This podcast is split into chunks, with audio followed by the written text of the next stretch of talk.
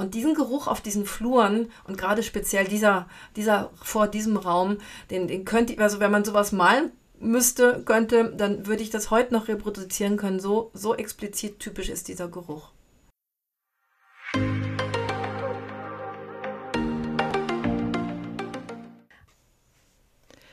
Hallo, hier ist die Sabrina Herber von Vivere, der Schule für Aromatherapie und Aromapflege aus dem wunderschönen Hunsrück. Hallo, hier ist die Eliane, die Buchschreiberin, die am Atlantik in Irland sitzt. Keine Schule mehr. Willkommen im Podcast Aromatherapie für deine Ohren.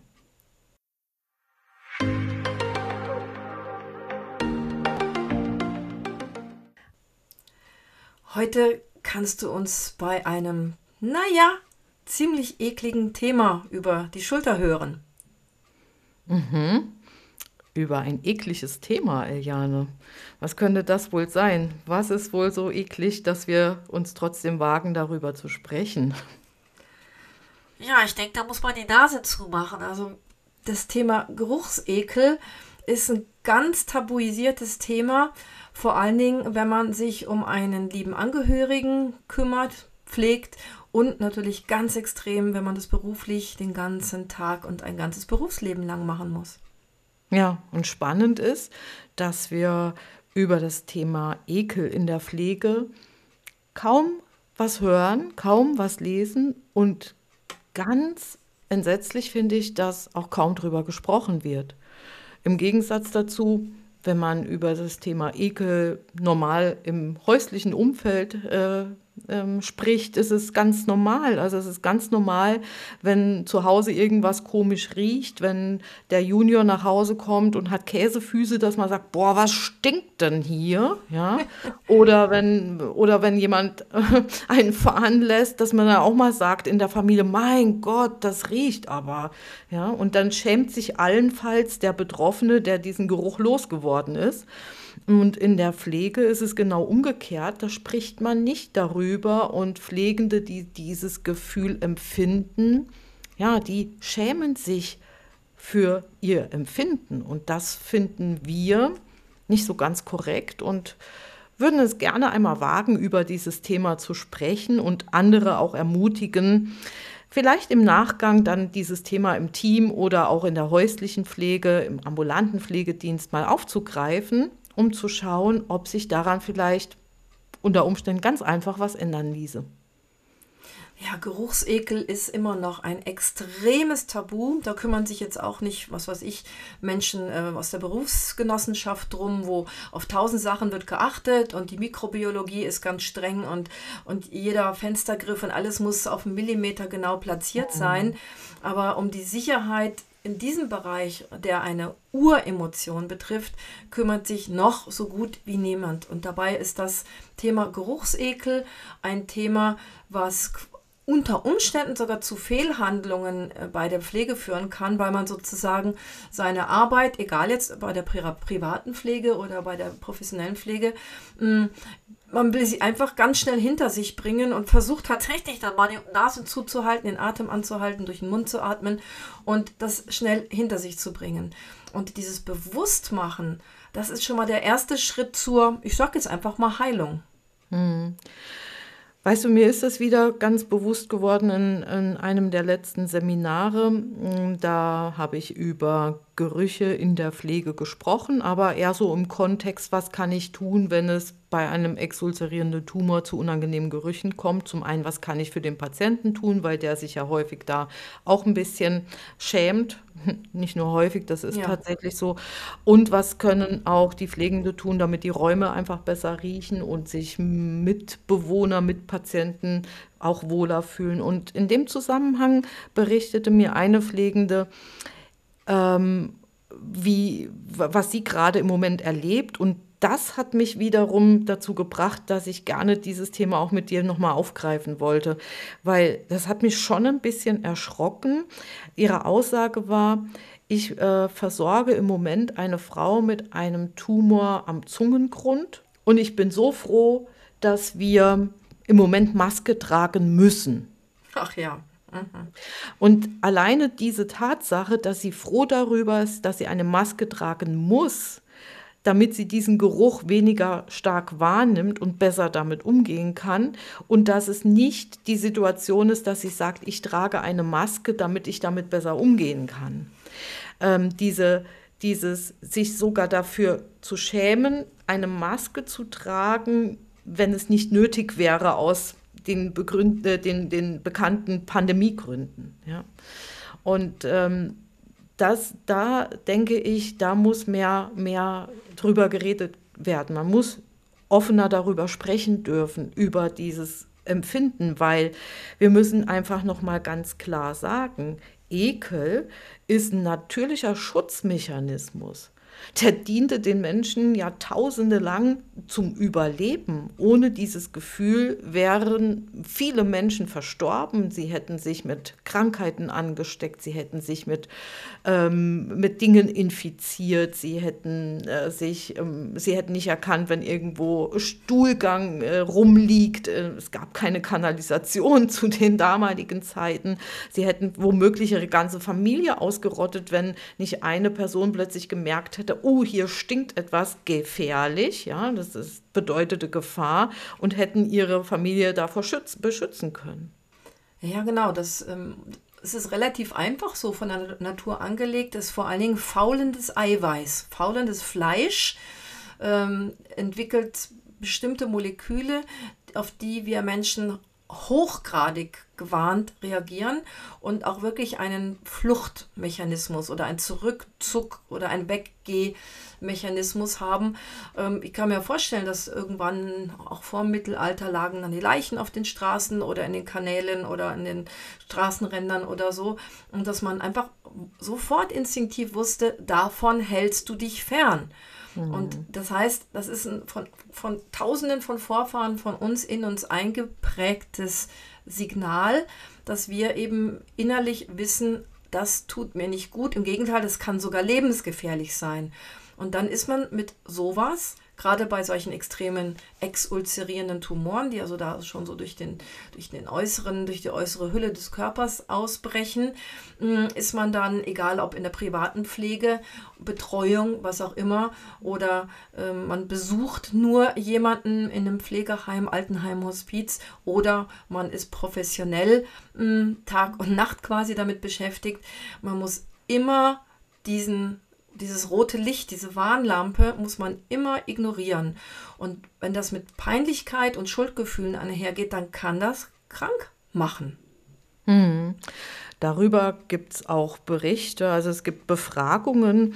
Ähm, ich wurde mal interviewt von einem Reporter aus Berlin, der kam extra zu mir aufs platte Land, aufs hügelige Land, oh. ähm, weil er von mir, meiner Arbeit mit den ätherischen Ölen im Altenpflegeheim gelesen, gehört hatte.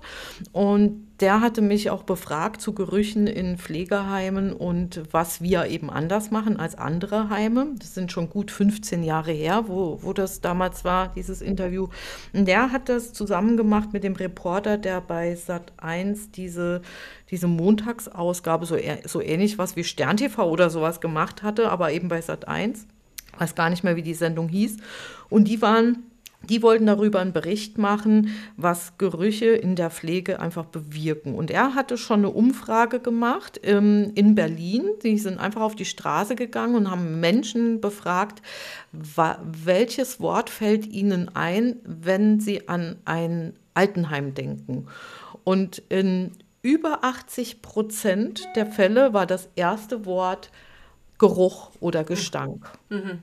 Also es riecht nach Altenheim. Und das ist auch eine, eine Aussage, die ich des Öfteren schon mal gehört habe, auch im Zusammenhang, wie also ich könnte so eine Arbeit nicht machen, ich könnte niemandem den Popo abwischen oder eine andere Situation, die war netter. Ähm, es gab eine, eine Dame, die hat ähm, bei der Lebenshilfe die ähm, Menschen dort betreut und hat Ausflüge mit denen gestaltet und die haben immer wieder auch andere soziale Einrichtungen besucht und die kam damals in unser Haus ähm, in dem ich die Aromapflege einführen durfte. Und eins der ersten Handlungen war, wir haben Vernebler aufgestellt. Also Ver Ver Streamer, Vernebler gab es damals noch gar nicht. Ja, stimmt. Mhm. Und äh, wir haben die im Eingangsbereich zum Teil platziert, immer mit frischen Zitrusölen. Und ähm, die hat dann später Kurse bei mir gebucht und hat mir dann danach erst erzählt, wie sie dazu kam, bei mir Kurse zu besuchen und das in der ähm, in ihrer Arbeit zu integrieren. Sie hat gesagt, ich kam in dieses Haus mit meinen, äh, mit meinen behinderten Menschen und ich bin durch die Eingangstür und habe gedacht, wow, hier riecht es aber gut. Das war das erste Mal, dass ich ein Altenheim besucht habe, in dem es nicht nach Altenheim roch. Und das hat sie so beeindruckt, dass sie sich mit der Thematik einfach mehr auseinandergesetzt hat. Und das sagt ja eigentlich schon so ganz viel aus. Es ist, es, dass auch Menschen, die nicht tagtäglich dort leben und arbeiten, so eine Assoziation mit einer Pflegeeinrichtung haben. Ja, also ich, den, den Geruch habe ich auch sowas von in der Nase. Also ich habe ich hab vorm Abitur, also ich glaube, das war zwischen mündlichen, nee, erst schriftliches und, und dann musste ich ein paar Wochen warten auf das mündliche Abitur, habe ich sogar eine ganze Station in so einem Seniorenheim in Bonn geleitet, richtig gehend. Die war ich ein bisschen überfordert als Schwesternhelferin, beziehungsweise jetzt nennt man das Pflegeassistentin. Und überall die Gerüche und dann noch der Gesamtgeruch. Ich war damals noch nicht so bewusst mit Gerüchen, aber das ist mir schon sehr, sehr schwer gefallen und mir ging es dann auch zunehmend, Woche für Woche ging es mir zunehmend schlechter. Ich habe mich dann auch ganz schlecht in dieser Zeit ernährt, ganz viel Süßigkeiten, so quasi wahrscheinlich als Kompensation. Das war dann so ein so eine Katze, die sich in den Schwanz beißt. Das war ganz, ganz furchtbar. So nach diesen, nach diesen, ich glaube, es war fast ein Jahr in dem alten Pflegeheim, ging es mir psychisch überhaupt nicht gut. Und ich bin ganz sicher, dass diese Geruchsbelastung da eine Rolle spielt. Und später habe ich ähm, in verschiedenen Heimen äh, ätherische Öle auch ähm, installiert, habe Vorträge gehalten, habe äh, auch Geräte. Dachte, es gab tatsächlich damals Vernebler, Sabrina. Ich habe äh, mhm. ganz am Anfang, und zwar so, so, so monströse Geräte, potthässlich und die hatten so, so wie so Laborglasaufsätze. Ja, ja, ja. Und, da, und daran bin ich dann im Prinzip auch gescheitert, weil in, in einem Heim hatte ich, glaube ich, sechs oder sieben von diesen Geräten verkauft pro Station ein, eins und ich glaube vor dem, vor dem, äh, wie nennt man diesen Raum, den, den Toilettentöpfchen, was weiß ich immer, Spülraum, dort äh, wurde da noch ein extra Gerät platziert und die Geräte mussten dann relativ aufwendig gewartet werden und äh, das, das ließ sich dann nicht durchsetzen und dann gingen diese Glasdinger kaputt. Und diesen Geruch auf diesen Fluren und gerade speziell dieser, dieser vor diesem Raum, den, den könnte, also wenn man sowas malen müsste, könnte, dann würde ich das heute noch reproduzieren können. So, so explizit typisch ist dieser Geruch. Mhm. Wir müssen auch noch mal zurück zu den Pflegenden, ob das jetzt die professionell Pflegenden oder auch pflegende Angehörige sind, auch noch mal zurück, weil und einfach noch mal genau zu schauen, was macht das mit den Menschen. Du hast es eben auch schon erwähnt, dass es dir gar nicht mehr gut ging. Ja. Und ähm, ich glaube, das wird heute immer noch unterschätzt. Also ich glaube kaum, dass jemand der pflegend ist und sich psychisch nicht, nicht mehr gut fühlt oder nicht gut fühlt, vielleicht sogar ausgebrannt ist, ausgepowert ist. Ich meine, das ist ja heute eh keine Seltenheit bei der Pflegesituation, dass die Menschen sich so fühlen. Ähm, müssen wir, glaube ich, nicht, dass irgendeiner das auch in Verbindung bringt mit den, mit den, mit der Konfrontation von unangenehmen Gerüchen. Aber ich weiß, dass es durchaus dazu auch ähm, schon Untersuchungen gab. Es gibt keine großartigen Studien. Eine haben wir entdeckt eben, die können wir gleich nochmal erwähnen. Aber ähm, wir wissen, wir Aromafachfrauen, wir wissen, dass eben Gestank, und wir sprechen jetzt wirklich einfach mal von Gestank, das, was uns ekelt, Ekel erregt, ähm, im Normalfall eben diese Abwehrhaltung erzeugt, sogar ein Fluchtreflex vielleicht ja, ja, äh, erzeugen ja, kann. Ähm, und dieser, diese diese, dieser Dauerbeschuss mit diesem Gestank, also wenn ich da tagtäglich mehrere Stunden oder öfter mit konfrontiert bin, führt dazu, dass ich mich auch angespannt fühle, versuche mal ständig flach zu atmen oder die Luft anzuhalten oder dich auf deine Arbeit zu konzentrieren, wenn du die, diesen Geruch in der Nase haben musst. Dann kommt noch dazu, ich darf nicht darüber reden, weil ja. ich bin ja professionell unterwegs und da gehört es sich nicht, da, das gehört zu meiner Arbeit, das auszuhalten. Ich, ich sage das alles so ein bisschen mit Ironie und in Anführungsstrichen. Ja. Ähm, das ist auch eine Form von, ich bin dem ja ausgeliefert, also ich darf nicht drüber reden, ich muss das aushalten und ähm, und im Grunde genommen stinkt es mir im wahrsten Sinne des Wortes. Und wenn wir dagegen dann das nehmen, was wir normalerweise tun würden, wir würden uns mit Gerüchen umgeben, die uns wohltuend erscheinen, die unserer Nase gefallen, die dafür sorgen, dass ich mich entspannt fühle. Wir sprechen oft über die Schwester Esther und wir sind entspannt und wir können relaxen, wir können, ähm, wir, wir können besser schlafen. Und wenn ich mich in so einer Umgebung befinde, dann fühle ich mich sicher, ich bin vielleicht gut gelaunt, ich bin motivierter. Und ähm, das finde ich, diese, diese Gegensätze, und da könnte man doch diesen Gegensatz, ich befinde mich in einer Wohlfühlumgebung auch auf der Arbeit, das könnte man doch durchaus auch nutzen in der Pflege. Ja, das wäre wär sensationell, aber irgendwie wird das halt einfach, wie ich schon am Anfang sagte, überhaupt nicht ernst genommen. Dabei ist es doch eigentlich das Relevanteste. Das ist doch eigentlich fast noch, noch wesentlicher, ob irgendein Fenster, eine Steckdose oder ein Regal auf einen Millimeter genau in der richtigen Höhe angebracht sind, sondern das Wohlbefinden der Mitarbeiter. Ähm, das, na, natürlich kann man sagen, das ist subjektiv, aber wenn, wenn, wenn ich quasi jemanden zwingen würde, jahrelang in einer, in einer super engen Hose und in einer quetschenden Jacke zu arbeiten, das würde man wahrscheinlich ernster nehmen und sagen, komm, dann nimm die nächste Größe, als wenn sich eben jemand aufgrund, aufgrund des Geruchekels ähm, so unwohl fühlt. Und das ist einfach, wie ich sagte, das ist ein Tabu und das muss es muss auf den Tisch gelegt werden, es muss klar gemacht werden. Das heißt, das Tabu muss gebrochen werden, indem zum Beispiel das Team darüber spricht oder in Supervisionen mal das auf den Tisch äh, wirklich eindeutig gelegt wird. Äh, das heißt, es wird dann thematisiert, es wird besprochen, was genau macht das mit mir und wo ist es besonders schlimm und alle Details besprechen und mit den Kollegen vielleicht auch diese Erleichterung erfahren, dass dann andere sagen, ach, endlich, mir geht es auch so, aber ich habe mich nicht getraut, ne, dass, dass man auch so die, das Gemeinschaftsgefühl da ein bisschen weckt. Und der dritte Schritt nach Tabu und ähm, das wirklich zum Thema zu machen, wäre dann das ähm, Normalisieren. Und da haben wir natürlich mit unseren ätherischen Ölen, mit bedufteten Tüchlein, mit diesem sehr unauffälligen Aspura-Clip, mit einem Maskenspray, haben wir momentan sowieso mehr Chancen denn je, das ein bisschen zu normalisieren. Hm.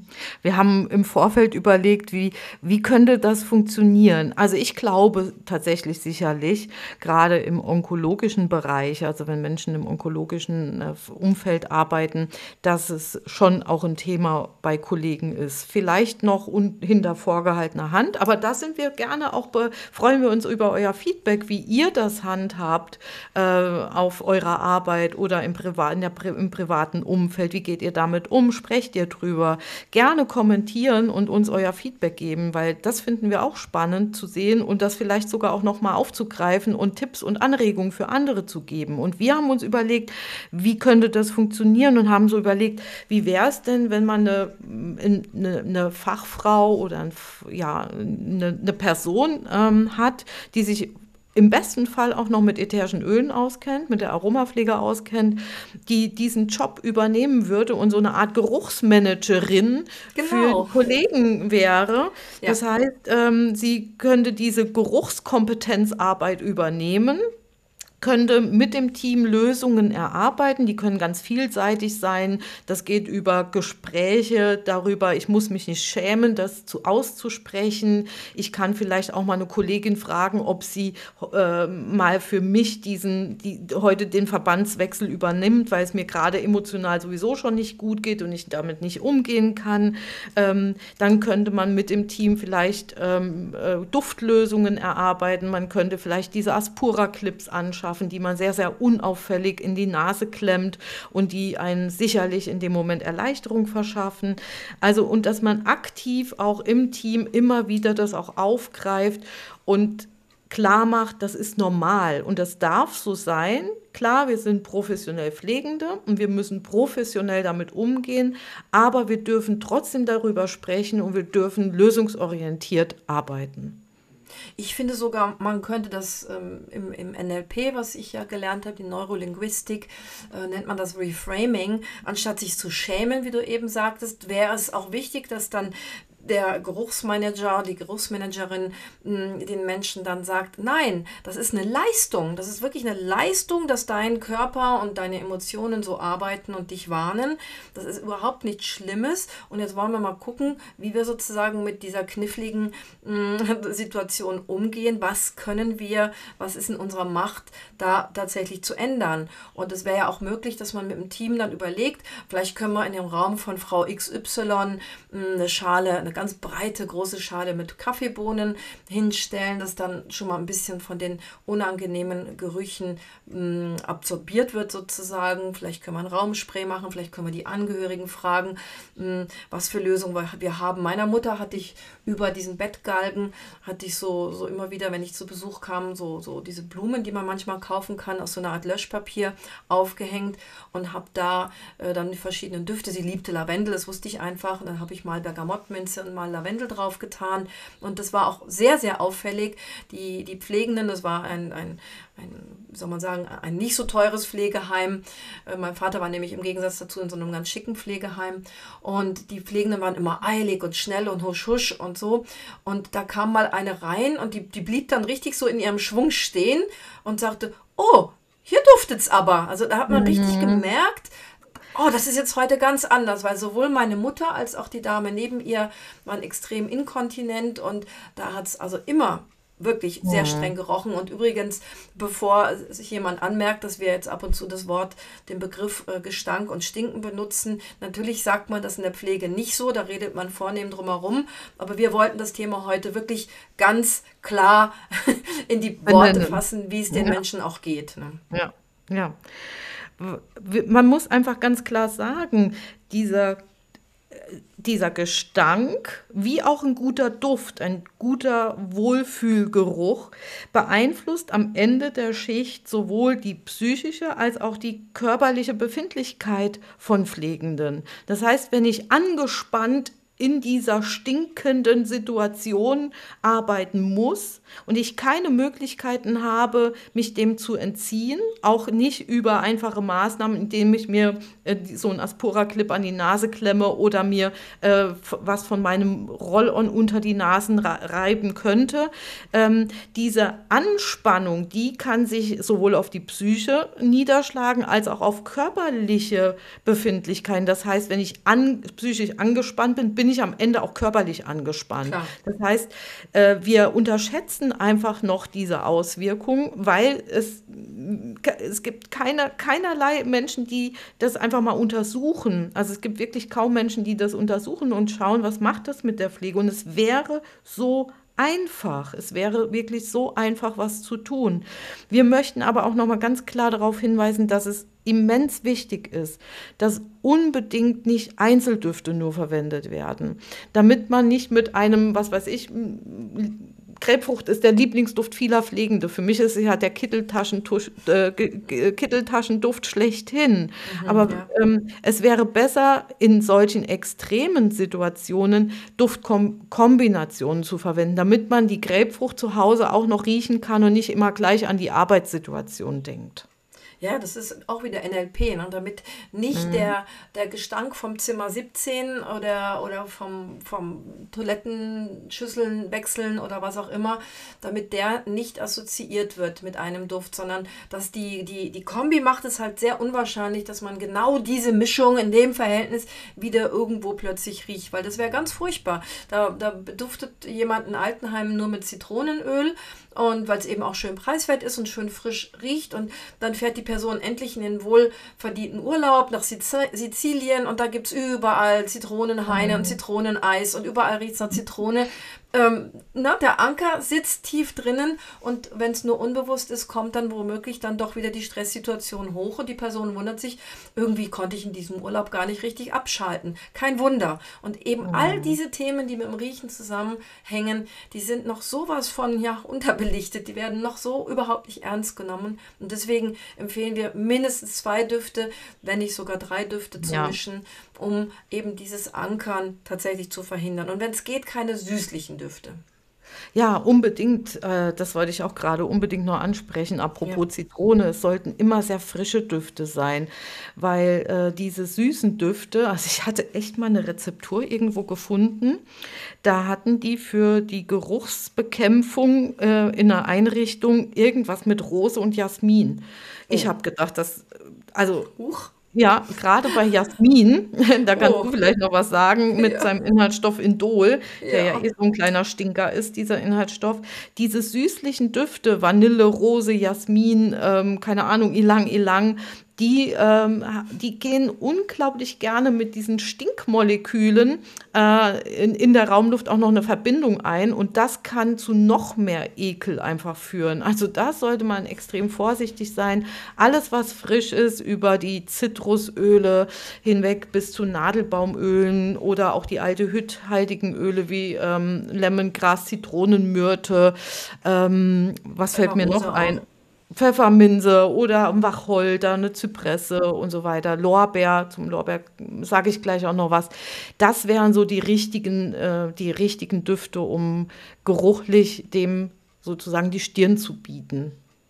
Ja, ja, genau. Du hast, du hast so schön so eine, so eine interessante Erfahrung mit dem Lorbeer gemacht. Erzähl dir mal noch zum Schluss. Ja, also ich äh, habe ehrenamtlich in einem ähm, Hospiz ähm, mitgearbeitet und ähm, meine Aufgabe war natürlich, wenn ich immer kam, neben, neben der Betreuung der Gäste auch, dass ich äh, mich ein bisschen um die Aromapflege gekümmert habe, was ich natürlich gerne tue und getan habe.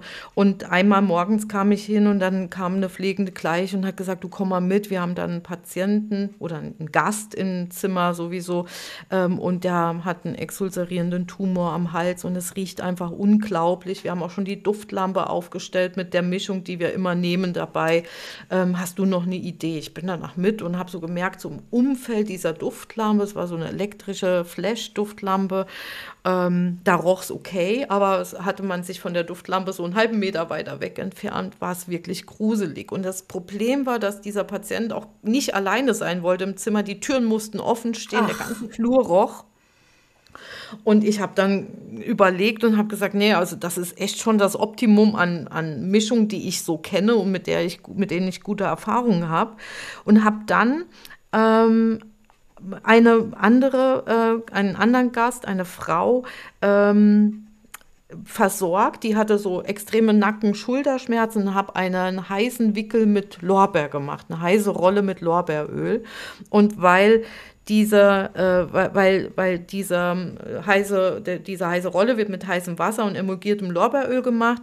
Und dann habe ich, nachdem ich den Wickel ange, diese Rolle aufgelegt habe, habe ich die Schüssel, die Schüssel einfach unter das Bett geschoben, weil ich so dachte, oh, das riecht angenehm, das kann jetzt noch ein bisschen verdampfen. Und die war auch so schön entspannt, die Frau. Und bin dann aus dem Zimmer und drei Minuten später kommt eine Kollegin über den Flur und ruft, wow, Sabrina, was hast du gemacht? Hier riecht's ja plötzlich toll. Ich bin so wieder raus, habe da mal so geschnüffelt, dann habe ich so gedacht, oh, der Lorbeer, der Lorbeer war's, der macht's. Und dann habe ich meine Mischung modifiziert mit dem Lorbeeröl und mit dem haben wir es selbst über Sprays in den Fluren richtig gut im Griff gehabt, diesen Geruch. Und seitdem gehört in meine äh, Mischung, in meine Kristallklarmischung einfach der Lorbeer rein. Und diese Mischung werden wir euch dann auch gleich im Extra-Tipp auch nochmal verraten. Ja, wir würden uns sehr wünschen, wenn dieses Thema kein Tabuthema mehr wäre, wenn man offener als Pflegende oder wenn Pflegende offener darüber sprechen dürften, zumindest, dass es auch im Team gehört wird, dass es keine Schande ist und kein Makel ist, wenn man dieses Empfinden hat, sondern dass es tatsächlich von der Natur so gewollt ist, dass es auch kommuniziert wird. Wir, die Pflegenden müssen damit umgehen, aber sie sollten die Möglichkeit haben, so gut wie möglich damit umgehen zu dürfen und für sich Strategien zu entwickeln, die es ihnen möglich macht, relaxter damit umzugehen. Wir haben eben eine Studie angesprochen, da ging es um die um das Ekel ähm, Empfinden von Pflegeschülern und was hat das für eine Auswirkung über deren Fürsorgeverhalten.